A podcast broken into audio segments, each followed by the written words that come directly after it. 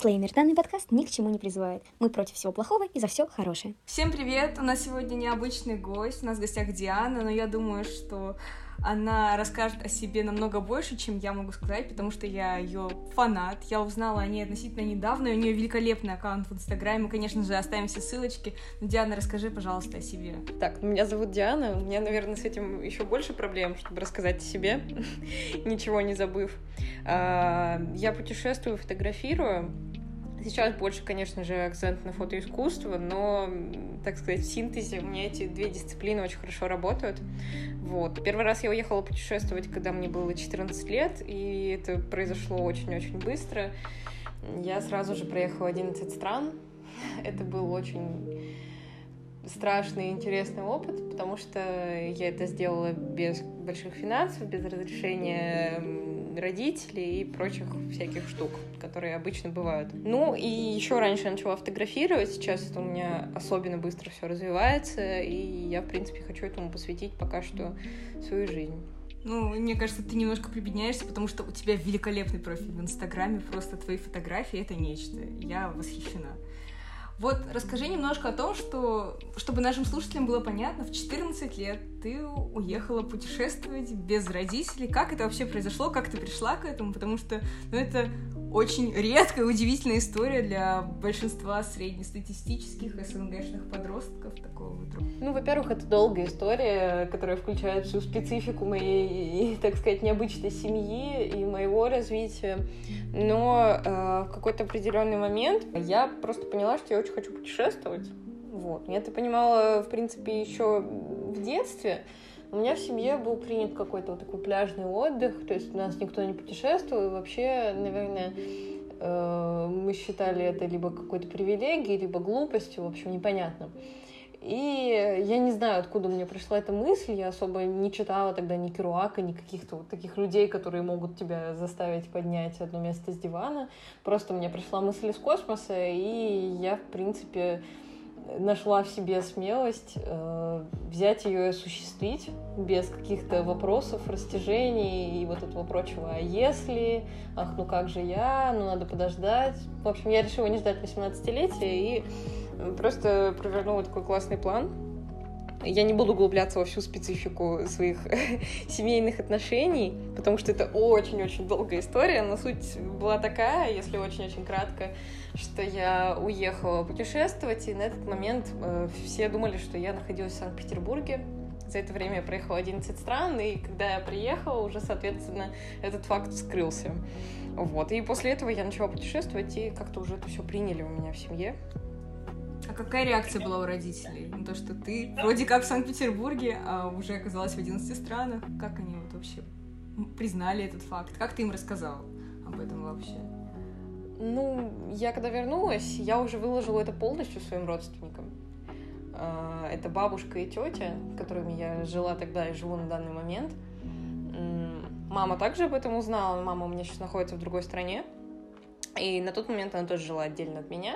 И она все эти новости узнавала даже немножечко позже, она их узнавала дистанционно, и я думаю, что она очень-очень сильно удивлялась, потому что у меня достаточно вообще консервативная семья, я могла бы сказать. А, как восприняли? Мне кажется, это просто был очень-очень большой шок. Да это для меня был шок, но сейчас я уже к этому отношусь очень-очень посредственно, как будто вот это произошло, но по-другому просто и быть не могло, в принципе, в моей жизни. А, но было очень здорово. Я приехала и просто, просто это сказала. А у тебя было страшно путешествовать? Ну, я так понимаю, что ты э, путешествовала в компании своих друзей, то есть без родителей, без взрослых. Uh, у меня на тот момент не было друзей путешествующих. Uh, это были люди из эм, интернета из э, групп единомышленников, если так можно выразиться, которые тоже хотели путешествовать. Э, с одной девочкой я до сих пор очень хорошо общаюсь, все еще к ней приезжаю, с другой тоже, в принципе. Я просто их нашла, и сначала с одной поехала, потом с другой, а в Крыму я вообще была одна, частично. Как бы и стопила, и жила, и ходила в какие-то хайки. Ну вот сам, само по себе просто в нашей стране, вот в нашем российском менталитете, что нельзя садиться к чужим людям в машины, что ни в коем случае ни с кем нельзя с незнакомым разговаривать на улице, а ты в 14 лет уезжаешь в другую страну. Вот тебе было страшно? Или у тебя был какой-то такой, наверное, запас эйфории, и ты не осознавала? Ты очень хорошо подметила про менталитет и про какое-то вот сомнение обязательное. Естественно, у меня это осталось до сих пор, но у меня вообще в семье это очень-очень сильно прививалось. Мне мама постоянно говорила, то, что вот не нужно вообще прям никак доверять другим людям. И оказывается, оказывается, если уже в более сознательном возрасте искоренить себя вот эту вот дурь какой-то бесполезной ненависти, ненависти к другим людям и какого-то абсолютно бесполезного сомнения, то открывается вообще просто необычный горизонт, и открывается то, что люди на самом деле бывают милашками, и могут помочь, и в целом никто никого не хочет убить как оказалось. Вот, естественно, излишние какие-то сомнения, они вредят, но доверяй, проверяй, конечно, никто не отменял тоже. То есть это не значит, что нужно прям э, доверять всем подряд и э, сразу же лезть везде. Вот. Но в целом я э, не то чтобы не имела какого-то страха, но я просто вывела для себя такую формулу, что у меня вот эти вот мои мечтания, они были гораздо сильнее любых опасений. И поэтому все произошло очень гладко, и я ну, не испытывала каких-то вот страшных сомнений, ну, а условно, допустим, как отнеслись твои одноклассники, ровесники на то, что ты вот с 14 лет путешествуешь, это, возможно, они как-то завидовали, или, может быть, вообще относились, ой, она какая-то странная, она уехала одна, без всех, куда-то далеко. Что вот, как ты, может быть, рассказала своим сверстникам, какая у них была реакция? По большей части у всех тоже было какое-то удивление, наверное, сомнение. То есть кто-то во что-то не верил, сомневался, естественно, мне это не высказывалось. А, но по большей части я сталкиваюсь, наверное, с каким-то недоверием, сомнением от людей старшего возраста, достаточно консервативных людей, или просто от людей, которые э, сами не знают, куда они плывут по жизни и оставляют какие-то гневные комментарии в СМИ. Вот. Но мне это как-то не особо задевало вообще, в принципе хотя писали мне много разных интересных вещей. Вот. А от сверстников я никогда никакого хейта не получала, максимум это было такое просто неверие. Ну, мне, в принципе, без разницы. В один момент я просто сама с собой договорилась, что это очень здорово, что у меня настолько сказочная жизнь, что мне даже не верят. А вообще, как ты реагируешь, на, допустим, на какой-то кибербуллинг? Вообще, как то, что вот, это неправильно, почему вот девочка маленькая, ну, на тот момент девочка маленькая, путешествует одна, что это такое? Потому что у нас, как бы, ну, насколько я вот знаю, что суровый российский менталитет, что, как бы, какие-то такие передвижения в, одно, от одного, особенно девочки, особенно очень, довольно-таки относительно небольшого возраста, что это неправильно, где ее родители, куда они смотрят, что это такое. Вот как вообще, может, тебе гадости писали в соцсетях, либо на какое-то твое творчество реагируют негативно. Как ты сама к этому относишься, и как-то, возможно, за время твоих путешествий это отношение изменилось? Я сталкивалась с кибербуллингом, конечно же, особенно когда я начала мелькать в каких-то крупных СМИ, типа афиши и наших региональных, там 29.ru, допустим. А, ну, естественно, в Инстаграме тоже находились умники, которые считали, что они обязательно должны ставить свои 5 копеек в мое существование.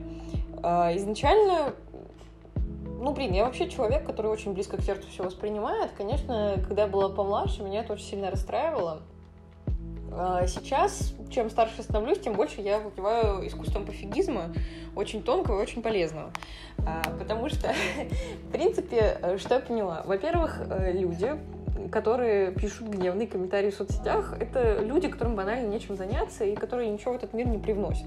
Ну вот, например, я думаю, что любой адекватный человек, у которого там есть дела, есть какие-то вот взгляды, ну, будут у него какие-то негативные мысли, он, скорее всего, не будет их выливать на другого человека. Тем более в каком-то некорректном виде. То есть я же не подаю кому-то на улице и не начну ему высказывать, потому что мне что-то не нравится. Это же все-таки дело человека. Но, с другой стороны, я ведь имею право критиковать, допустим, музыку, которая мне не нравится. Как я могу отбирать это право у другого человека? Пусть себе критикует. Если он это делает в некорректной форме, то, в принципе, мне его просто жалко. Вот. И как-то меня это особо не огорчает. К тому же, если люди э, задевают других людей, у них это зачастую происходит, опять же, как мне кажется, не из какого-то зла, то есть они не специально хотят вот взять и задеть там какую-то девочку, которая путешествует или делает что-то не так, по их мнению. А, у них просто, во-первых, особый взгляд на мир, и они просто банально некомпетентны в этом.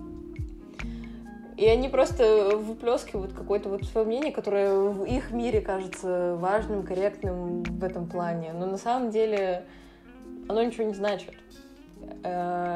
Но задеть они тоже не ставят цели, то есть просто люди сами немножечко не разобрали жизни и, и все.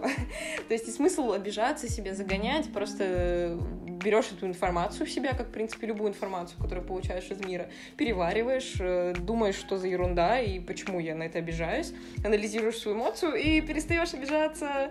Э, у меня это происходит так, вот, это сложные процессы, которые я сейчас описала, естественно, это все путем какой-то вот рефлексии пришло, то есть я просто брала и анализировала свои эмоции, потому что, естественно, какой-то буллинг даже со стороны учителей в школе, он меня иногда доводил, ну, чуть ли вот не до слез, а, до какой-то грани очень серьезной. Но когда начинаешь просто разбираться в этом, оказывается, что это ну, не так все и плохо, не так все и больно, и в целом просто, просто люди такие. Это грустно, но это нужно принять. Вот ты заговорила про буллинг со стороны учителей. У нас вообще вот мы наш проект занимается в основном подростковой психологией, и вот многие ребята рассказывают о том, что вот они чувствуют, что учителя прям их травят. Как у тебя это проявлялось, как ты реагировала? И я еще, насколько знаю, что ты, по-моему, забрала документы из 11 класса из школы. Вот, как на это учителя отреагировали, как они отреагировали на твои путешествия, потому что все-таки, ну, наверное, в нашей реальности Учителя в России это взрослые люди, больше всего там советской закалки, наверное. Очень, ну, довольно, ну, в процентарном соотношении меньше молодых педагогов, чем более взрослых. Как они реагировали и как ты вот это все воспринимала? Потому что это все-таки школа это вообще очень авторитарное место. Да, конечно, Вообще, мне кажется, что советская закалка, она даже тут не всегда влияет, потому что я встречала людей и советской закалки глубоко даже в таком э, возрасте уже пожилом, которые относились позитивно, хорошо, но даже вот, я не знаю, моя бабушка, она, в принципе, сейчас адекватно к этому относится. А, тут больше вопрос просто в человеке. Я сталкивалась с буллингом вообще от многих э, сотрудников своего заведения, в котором я обучалась. Это был лицей. Заведение само по себе, оно заточено на образование достаточно консервативное, то есть путь э, школа, универ обязательно без отклонений, вот, никаких каких-то вот таких занятий типа э, там сторонних увлечений, хобби, кружков быть не должно, потому что это все ерунда. И, естественно, это тоже мне пытались привить. Но у меня, в принципе, школьная жизнь, она закончилась э, где-то в восьмом или в девятом классе, когда я начала путешествовать. Естественно, у меня понеслось то, что я там э, уезжала с уроков, что-то еще делала, э, посвящала время своему хобби, посвящала время работе. Это все было супер необычно для остальных э, людей, которые меня окружали, в принципе, там. И начались какие-то непонятные штуки, которые изначально для меня были непонятными, типа, господи, почему эти люди меня ненавидят? А, а потом, в принципе, все стало ясно. Вот. У меня было несколько учителей, которые ну, активно прям э, замечали то, как я, допустим, не приходила на их пары, и, ну, понимали, что это то, что я путешествую, считали меня легкомысленной, какой-то глупой и так далее. И после этого уже шло прям, во-первых, откровенное занижение баллов, оценок и всего прочего. Хотя у меня была всегда такая позиция, типа, ну, господи, я же пытаюсь, почему вы не можете как-то, не знаю, мне, наоборот, сделать так, чтобы это вот сошло мне на руку, потому что я же, э, ну, типа, ничего такого плохого не делаю. Ну, у меня это выстраивалось в голове так, но в реалиях моей школы это было вообще никогда не так. То есть у меня был только один единственный учитель, который меня постоянно покрывал, мне там пытался все что-то рисовать. А другие, они наоборот, то есть э, делали все, чтобы я перестала заниматься этой ерундой, а, чтобы я обращала внимание только на их предмет и так далее. Вот. И вообще просто вишенкой на торте стал директор, который написал мне заявление в прокуратуру за то, что я ну, как бы путешествую автостопом, то есть по его словам. А, естественно, там была проблема только не, в, не только в этом, вот, но это больше такая вся бюрократия, юридические штуки. Но суть в том, что его очень сильно выбесило, что я вообще, в принципе, одна имею право что-то пересекать границу, типа, о, господи, боже мой. И еще и прогуливаю школу, прочее, прочее, прочее. А, и, естественно, но помимо того, что он там что-то писал куда-то, он очень-очень некорректно высказывался. То есть я помню, один раз я уходила на какие-то съемки федерального канала, и э, он ко мне подходит, называет меня по фамилии и очень грубо говорит, то есть, когда ты перестанешь заниматься ерундой. Ну, естественно, мне это не задело, но я стою и думаю, господи, почему этот человек все еще директор этого заведения? Э, я посмеялась, в принципе, тогда я ушла.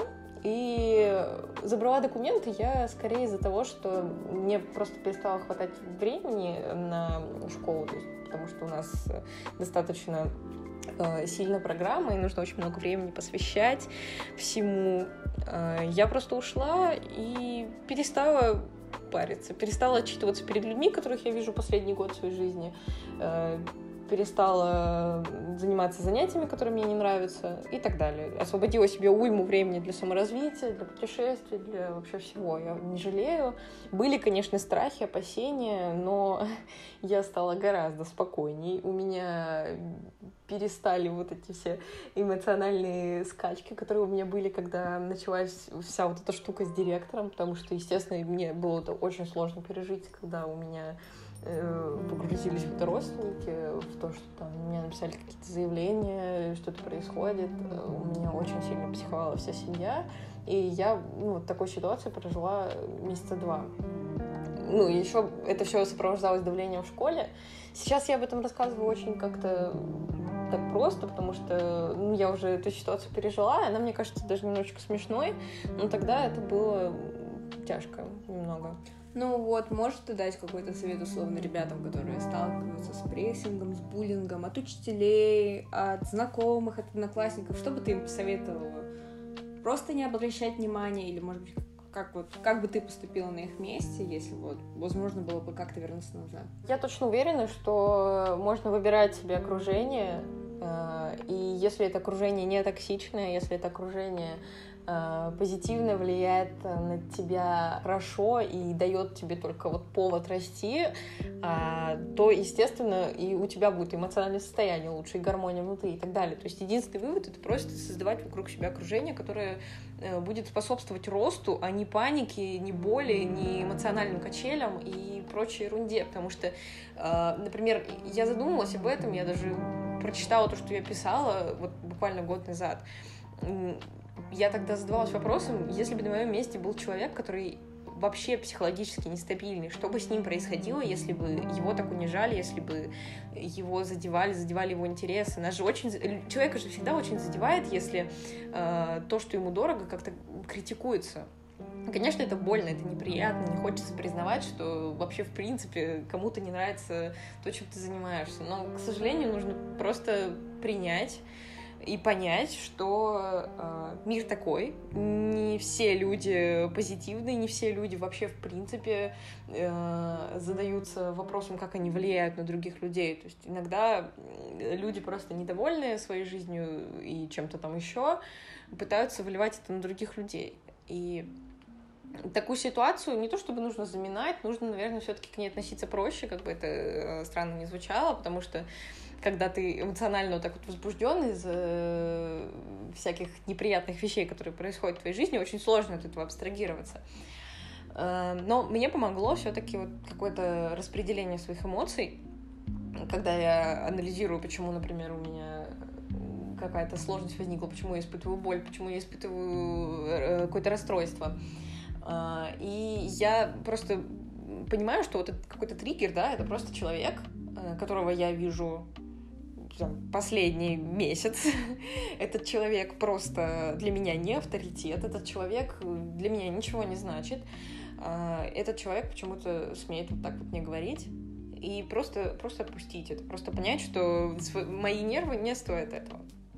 А, так что анализ вот такой вот эмоций и какая-то э, постоянная а, анализирование вообще того, что происходит со мной и с моим восприятием этого мира, оно мне э, ну, помогало всегда вылезти из каких-то болезненных ситуаций, потому что, еще раз повторюсь, я очень близко зачастую воспринимаю какие-то штуки, я еще пытаюсь это э, вылить в свое фотоискусство, потому что, ну, мне это интересно, то есть для меня еще боль становится источником вдохновения иногда, то есть это, это, это забавно звучит, но это зачастую так случается. Ну и в конце концов, любая ерунда, она всегда заканчивается как и все хорошие вещи. И, в принципе, эта мысль, она всегда меня держала, когда у меня были, допустим, проблемы с этим директором, когда у меня были какие-то еще проблемы, расстройства. Оно просто заканчивалось, и обязательно на смену приходило что-то хорошее.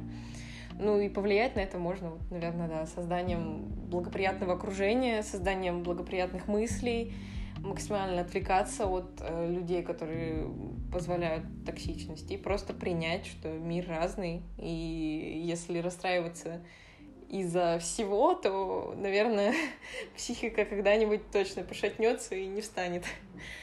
Вот, хотела тебя спросить еще такой вопрос, что вот буллинг, вот нам все говорят, что он был всегда и всегда будет. Как ты думаешь, можно как-то вообще вот это прекратить, вот эту как сказать, тра... ну, это, скорее всего, даже в некоторых случаях это традиция, потому что из поколения в поколение дети сталкиваются с недопониманием взрослых, с недопониманием со стороны других детей. Как это можно вообще искоренить из нашего общества в целом?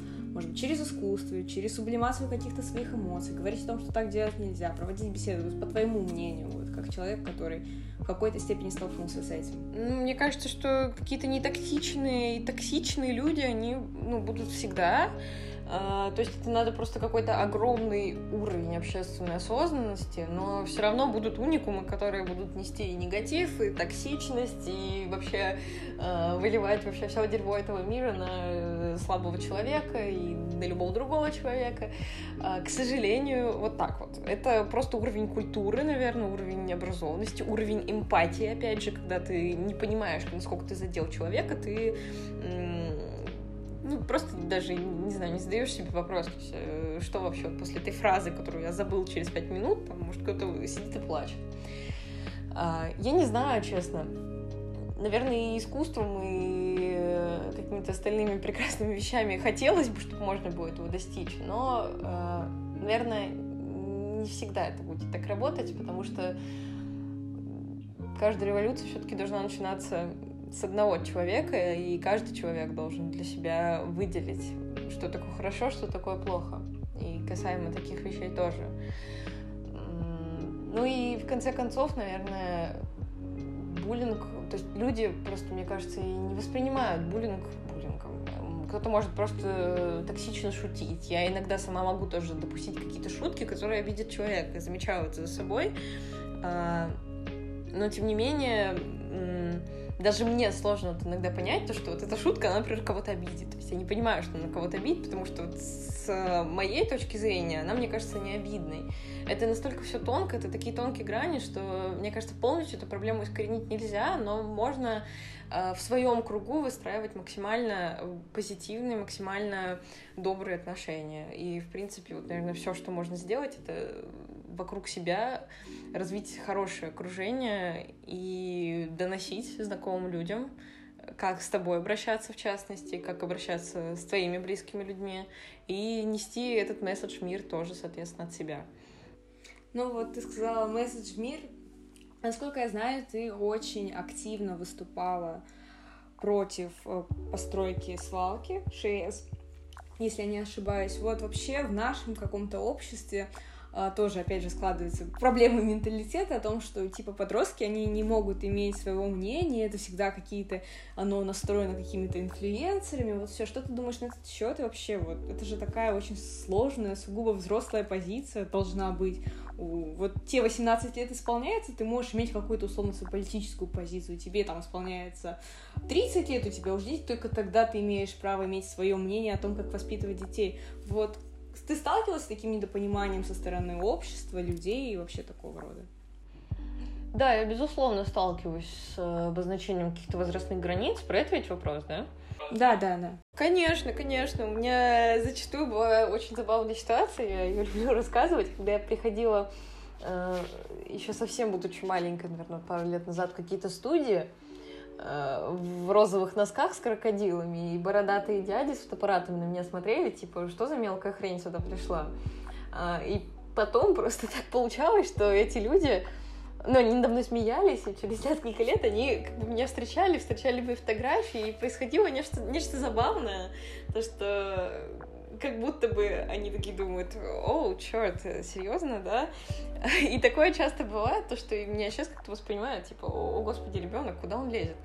А, но, тем не менее, мне кажется, что у меня последние годы было такое масштабное развитие, что я себя чувствую не на свой возраст, и у меня окружение не 17, там, 18-летнее, у меня в основном знакомые гораздо старше, и мы чувствуем себя комфортно общаясь друг с другом. Поэтому я вообще, в принципе, против возрастных рамок, как каких-то гендерных. Э, мне это кажется вообще полной дурью, потому что человека нужно судить, исходя из того, какой он вообще есть. И судить не поверхностно.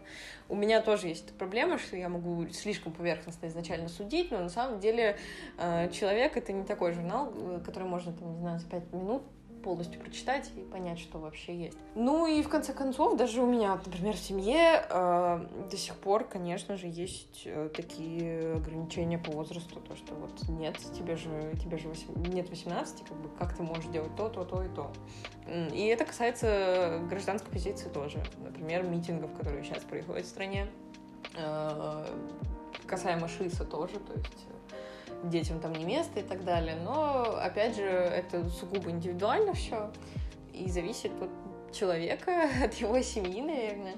Ну, я себе уже просто поставила как бы такой вот э, а второй возраст, который мне позволяет заниматься теми вещами, которые я хочу. То есть я хочу зарабатывать, я зарабатываю. Я хочу ходить на митинги, я это делаю, потому что, ну, мне это нужно. Я имею какую-то позицию, я туда иду не потому, что туда идет мой друг, который старше, а потому что у меня есть какие-то ценности, которые я отстаиваю таким образом. Точно так же и с путешествиями, и вообще с чем угодно, и с алкоголем, и с литературой, которая разграничивается на такой-то и такой-то возраст.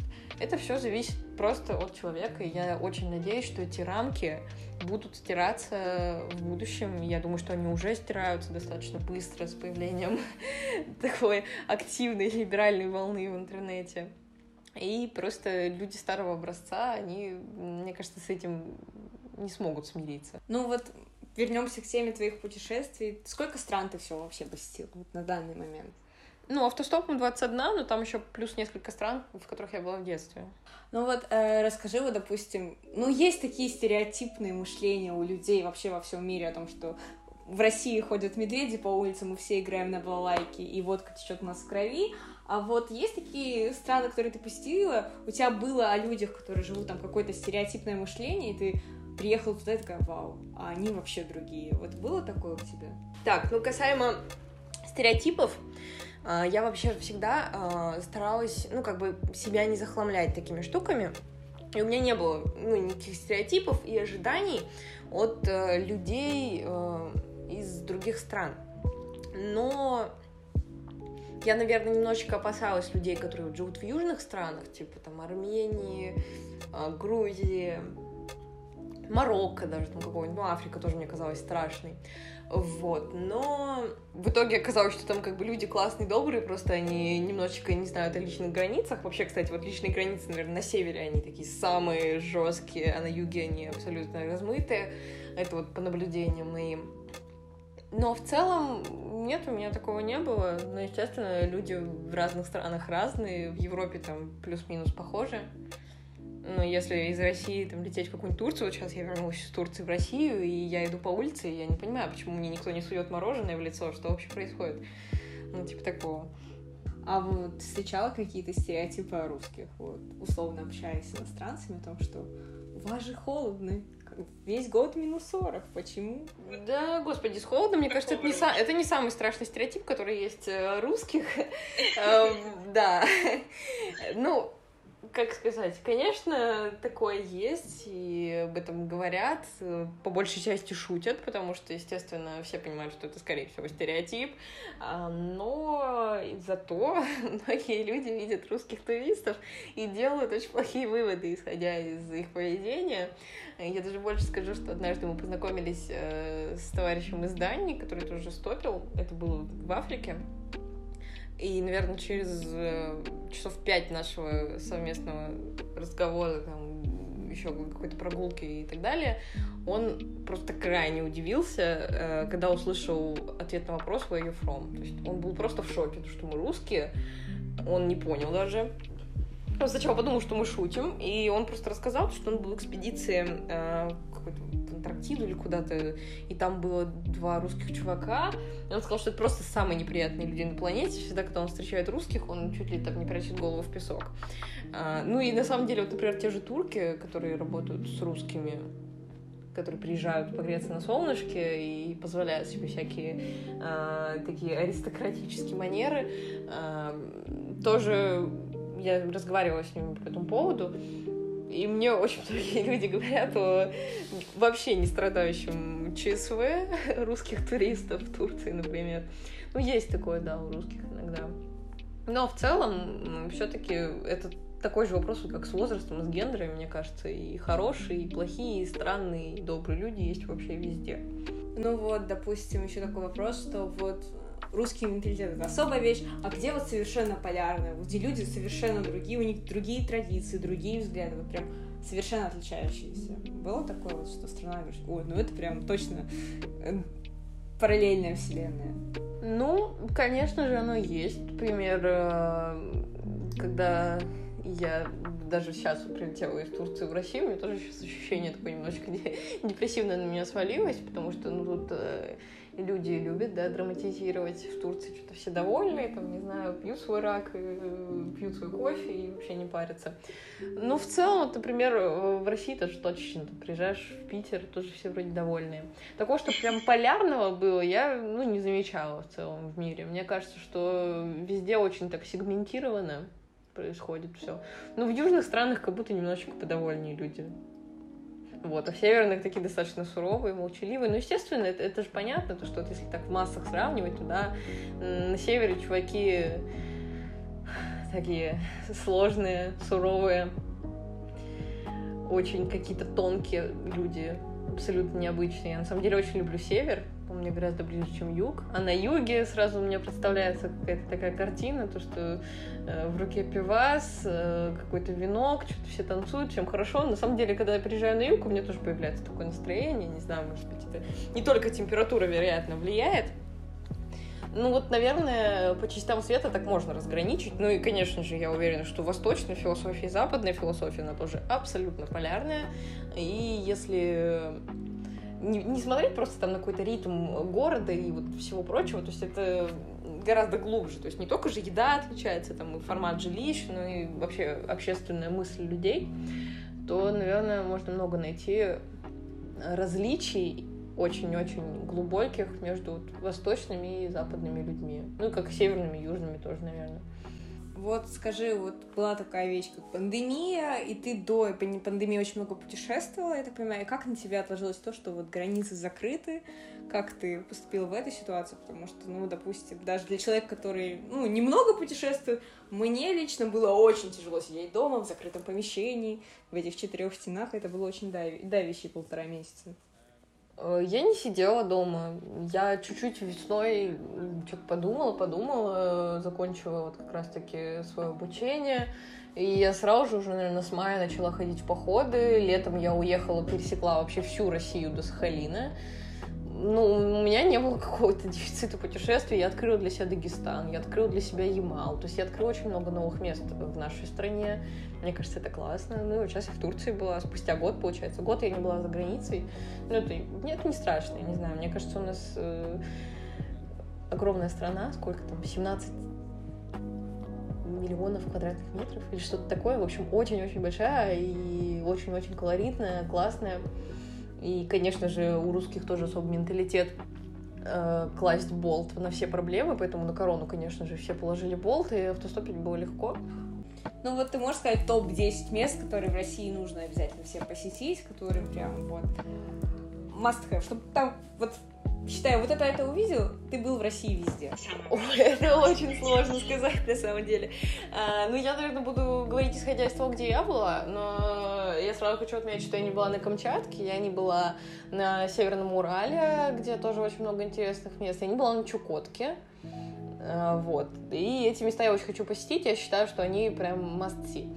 А, где я была и что мне прям очень-очень понравилось. А, Алтай, безусловно, вообще просто моя любовь. Там очень красиво и классный соленый чай, классные горы, классные хайки. Сахалин тоже очень-очень понравился. Дагестан, Кольский полуостров, Архангельская область про которую никто ничего не знает, но я здесь живу, и я хочу раскачать здесь туризм. А, Урал, Тула, господи, где находятся кондуки, не доезжая там от Москвы совсем чуть-чуть, даже там можно найти красоту. То у нас вообще везде здорово, я могу так сказать. Осетия классная, все классное. Дальний Восток. Дальний Восток э, тоже я его почему-то забыла. И еврейская автономная область, про которую тоже никто ничего не знает, там тоже здорово. А вот скажи, какие может, ты можешь дать лайфхаки для людей, которые хотят путешествовать автостоп, автостопом, но по многим причинам боятся. И вот что бы ты могла им, какие советы дать, как уже опытный путешественник, что, что нужно делать, что не нужно делать, чтобы максимально получить удовольствие от отдыха? Так, я еще забыла упомянуть Байкал, я думаю, что это непростительная ошибка, поэтому я все-таки это скажу. а, про автостоп. Ну, я не знаю, мне кажется, это такая штука, что просто надо взять и делать. Вот просто не задавать вопросы, взять и делать. Это так много к чему относится, к автостопу, тем более к путешествиям. Ну, самое-самое базовое для самых ленивых, наверное, нормальная подходящая одежда и снаряжение. Ну, естественно, не стоять там в мини-юбке все такое. А, свободный маршрут, желательно не очень длинный, чтобы не уставать. Вообще, я сейчас же как бы не имею какой-то особой необходимости ездить автостопом. Я это скорее использую просто just for fun. Э, мне прикольно знакомиться с людьми, прикольно узнавать новые места, но я не чувствую какой-то вот э, финансовой потребности это делать. Я могу спокойно ездить на автобусе и, тачку арендовать, если у меня будут права. Но автостопом, во-первых, очень классные люди встречаются, во-вторых, эм, какой-то вообще абсолютный вайп, особая философия есть у этого занятия. Поэтому, исходя из этого, я советую не мучить себя, не ездить по каким-то огромным трассам, а ездить в каких-нибудь ну, например, прилетел в Дагестан, да, и ты там ездишь штопом внутри, ты знакомишься с людьми, ты узнаешь о новых местах. Это, это очень классно. А, и более того, мы планировали в Дагестане взять тачку, у нас не получилось по иным причинам, а, и нам пришлось ехать стопом. И я просто благодарна вообще этому стечению обстоятельств. Это было настолько классно, что, не знаю, мне кажется, никакой тур не переплюнет. Ну, помимо этого, наверное, еще брать поменьше с собой вещей. Чем легче рюкзак, тем лучше. Но в целом ничего такого сложного это нет. Обязательно просто нормальное снаряжение себе брать. Не перегружать себя чем-то. Кайфовать. Э, брать с собой попутчика, чтобы безопасность тоже была на уровне. Выбирать классные места. И где будет классная погода, естественно. И все, погружаться не делать выводы о людях и о путешествии слишком быстро, там, первые же, не знаю, 10 минут, там, начинать кричать, что это не твое. Надо погрузиться, попробовать и сразу относиться и к миру, и к этому занятию с открытым сердцем. А вот у тебя есть мечта путешественника, условно, там, побывать в Марианской впадине, видеть большой барьерный риф, такое вот что прям вот мечта большая такая вот, как в плане путешествий? Нет, я вообще, в принципе, могу сказать, что я не одержима путешествием, я одержима фотографией. А, и у меня есть стопроцентная уверенность, что если я путешествую, мне это дает очень классную почву вообще для моего творчества. Я очень стремительно, быстро, я бы даже сказала, постигаю мир и встречаюсь со всякими новыми классными вещами, это мне помогает в дальнейшем творчестве. Поэтому у меня больше цель, наверное, встретить разные интересные народы, попробовать какие-то разные интересные штуки. Э, абсолютно разные, не сейчас углубляться в эту тему, но э, такое есть. Погрузиться в какие-то философские течения разных стран. А просто увидеть какие-то достопримечательности мне это никогда не было интересно. Ну, просто, да, прикольно, да, классно, но не настолько, чтобы глубоко западать душу. И вот ты можешь видеть, не знаю, основной какой-то посыл своего творчества, вот что вот ты бы хотела делать своим творчеством, показывать о разных народах, вот, показывать жизнь других людей, или, возможно, погружать людей в другие как раз-таки э, философию другую, показывать свою жизнь. Вот что ты бы хотела донести людям? Какой твой посыл? У меня нет э, четкого сформированного какого-то посыла, потому что я не хочу себя ограничивать и, там, снимать только это, это, только эти жанры, делать только это. И я делаю все, все, что хочется, все, к чему лежит душа, это может меняться, это нормально. Я позволяю себе и своему творчеству меняться, и не ставлю какие-то рамки. А, в первую очередь для меня это становится каким-то таким своеобразным языком, а, которым я общаюсь с миром. Здорово самой погружаться в те вещи, которые я встретила, в тех людей, которые я встретила, когда я их фотографирую. А, и, естественно, мне очень интересно наблюдать над тем, как я это уже выдаю миру, и мир на это реагирует, как он к этому относится. Это очень интересный и очень классный обмен, как по мне. Ну и помимо этого, естественно, мне хочется как-то вообще, в принципе, расширять границы, нести в свободу массы и эстетику. Эм, просто хочется вот это вот хорошее, которое уже существует, немножечко расширить тем хорошим, которое добавлю я. Ну и у меня, наверное, нет таких вот штук, типа, зачем я делаю, почему я делаю. Я делаю, потому что я не могу не делать просто как не могу не просыпаться по утрам. У меня это занятие, оно какое-то даже вот не требующее каких-то вопросов и ответов. Это просто происходит, и у меня это чуть ли не на автомате. Вот. У меня с миром даже, мне кажется, контакт чисто из-за какого-то своего визуального восприятия. Меня это делает просто и счастливее и меня, и я понимаю, что зачастую я могу выражать какие-то вещи, расширять границы э, другим людям, которые смотрят. Поэтому это вдвойне здорово. Спасибо тебе огромное за такой разговор. Мы, правда, вышли за рамки 25-30 минут, но это было очень классно. Я кайфанула, честно. Вот, ты удивительная. Я желаю тебе успехов, потому что ну, это рил круто вообще. Спасибо большое. Вам тоже успехов. Ну, а с вами был подкаст «Вырастешь, поймешь». Увидимся когда-нибудь потом.